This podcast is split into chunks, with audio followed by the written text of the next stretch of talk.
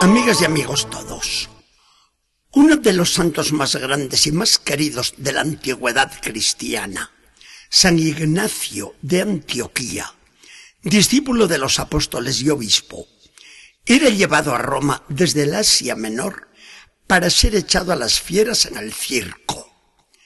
El buen viejo amaba a Jesús de una manera apasionada. Las cartas que escribió durante la travesía a todas las iglesias donde fondeaba el barco son de una riqueza extraordinaria. Pues bien, echado al anfiteatro, antes de que fueran soltadas las fieras, se arrodilla el mártir y exclama, Nunca se arrancará de mi boca el nombre de Jesús. Y en el caso de no poderlo pronunciar, jamás será borrado de mi corazón. Destrozado el cuerpo por las fieras, los cristianos se hacen cargo después de los despojos que quedan. Le abren el corazón y encuentran grabado en él, con letras de oro, el nombre bendito de Jesús. ¿Es historia esto del corazón con el nombre de Jesús? No. Es una simple leyenda, un cuento bonito. Pero la leyenda, que tuvo después tanta repercusión en la iglesia, resulta preciosa y es un comentario magnífico al Evangelio de hoy, en el que Jesús nos habla de la unión íntima que existe entre Él nosotros. Jesús está de tal manera metido en el corazón y en todo el ser del cristiano que los dos, el bautizado y Jesús, no vienen a tener más que una sola personalidad, porque la personalidad nuestra queda absorbida por la del Señor. El amor de Cristo, metido en lo más profundo del corazón, es el motor que impulsa toda nuestra actividad. Diríamos que desaparece el cristiano para no verse más que Jesús. Esta manera de hablar nuestra no es ninguna exageración. El Evangelio de hoy nos lo dice de una manera muy expresiva. Jesús toma la comparación de las viñas de Israel. País vinícola, la viña era mimada en el pueblo. La abundancia de vino era tomada como una bendición de Dios.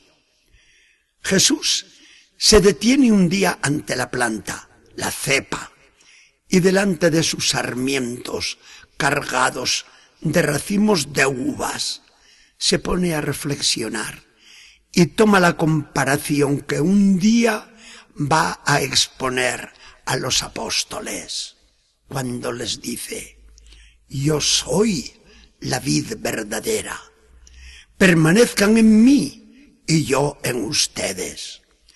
Así como el sarmiento no puede producir fruto por sí mismo si no permanece unido a la vid, así tampoco ustedes producirán fruto alguno si no permanecen en mí. Yo soy la vid y ustedes los sarmientos.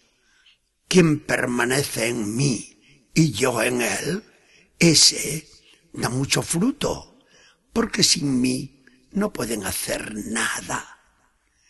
Quien no permanece en mí es arrojado fuera, como a la rama seca que la recogen, la echan al fuego y arde.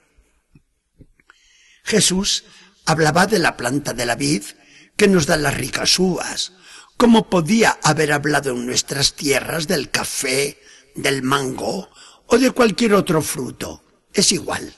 La comparación la entendemos perfectamente, como la podían entender los apóstoles, porque desde antiguo habían los profetas comparado a Israel con una piña. Dios la había plantado con ilusión, pensando que recogería uvas en abundancia. Pero la viña no le daba sino agraces, uvas agrias, que no maduraban nunca y son repulsivas al paladar. Viene ahora Jesús y nos dice que Él es la verdadera viña de Israel. Dios podrá recoger uvas sabrosas y vino exquisito en abundancia, porque todos los que somos de Cristo, unidos siempre a Él, como las ramas a la planta, seremos capaces de producir cosechas enormes. El cristiano que vive en Cristo y con Cristo, siempre unido a Él con la gracia, produce y recoge esos frutos que nos señala Jesús en todo el contexto de este Evangelio. Unidos a Jesús tan íntimamente, estaremos en progreso constante de la santidad, pues esto significan las palabras con que concluye Jesús. En esto va a ser glorificado mi Padre, en que ustedes van a dar mucho fruto. El primer fruto será la pureza de vida, pues nos dice Jesús, ustedes están limpios. ¿Cómo no va a estar limpio quien no es más que una sola cosa con Cristo? La eficacia de la oración será otro fruto apreciado de nuestra unión con Cristo, como añade Jesús. Si permanecen en mí, pedirán lo que quieran y les será concedido. No podrá ser de otra manera, porque quien pedirá al Padre no seremos nosotros, sino Jesús, que se ha posesionado totalmente de nosotros.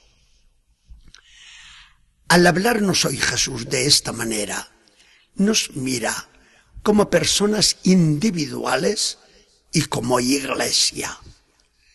Solo cuando la iglesia está unida a Jesús, formando eso que Jesús quería, una sola iglesia, solo entonces producirá la iglesia ese fruto abundante que el mundo tiene derecho a esperar de ella. Por eso hoy la iglesia no tolera más esa separación y división en muchas iglesias que ofrecemos los que nos gloriamos en el mismo y único nombre de Jesucristo. Por eso rogamos y trabajamos todos con ilusión por la unión de las iglesias. Sembrar división significa, hoy más que nunca, ir contra el Espíritu Santo, mientras que trabajar con amor por la unión de los cristianos es cooperar a la acción divina tan claramente manifestada en nuestro tiempo. Señor Jesucristo, tú vives por la gracia en lo más hondo de nuestros corazones, en los que tienes tu nombre escrito con letras de oro. Vives en nosotros porque te amamos, porque somos enteramente tuyos, porque te dejamos desarrollar tu vida y toda tu actividad por medio nuestro.